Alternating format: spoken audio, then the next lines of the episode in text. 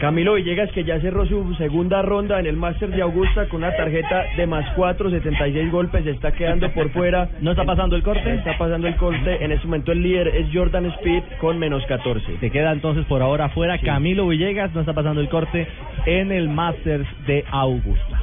Mi Así gracias. es. Corre el viejito.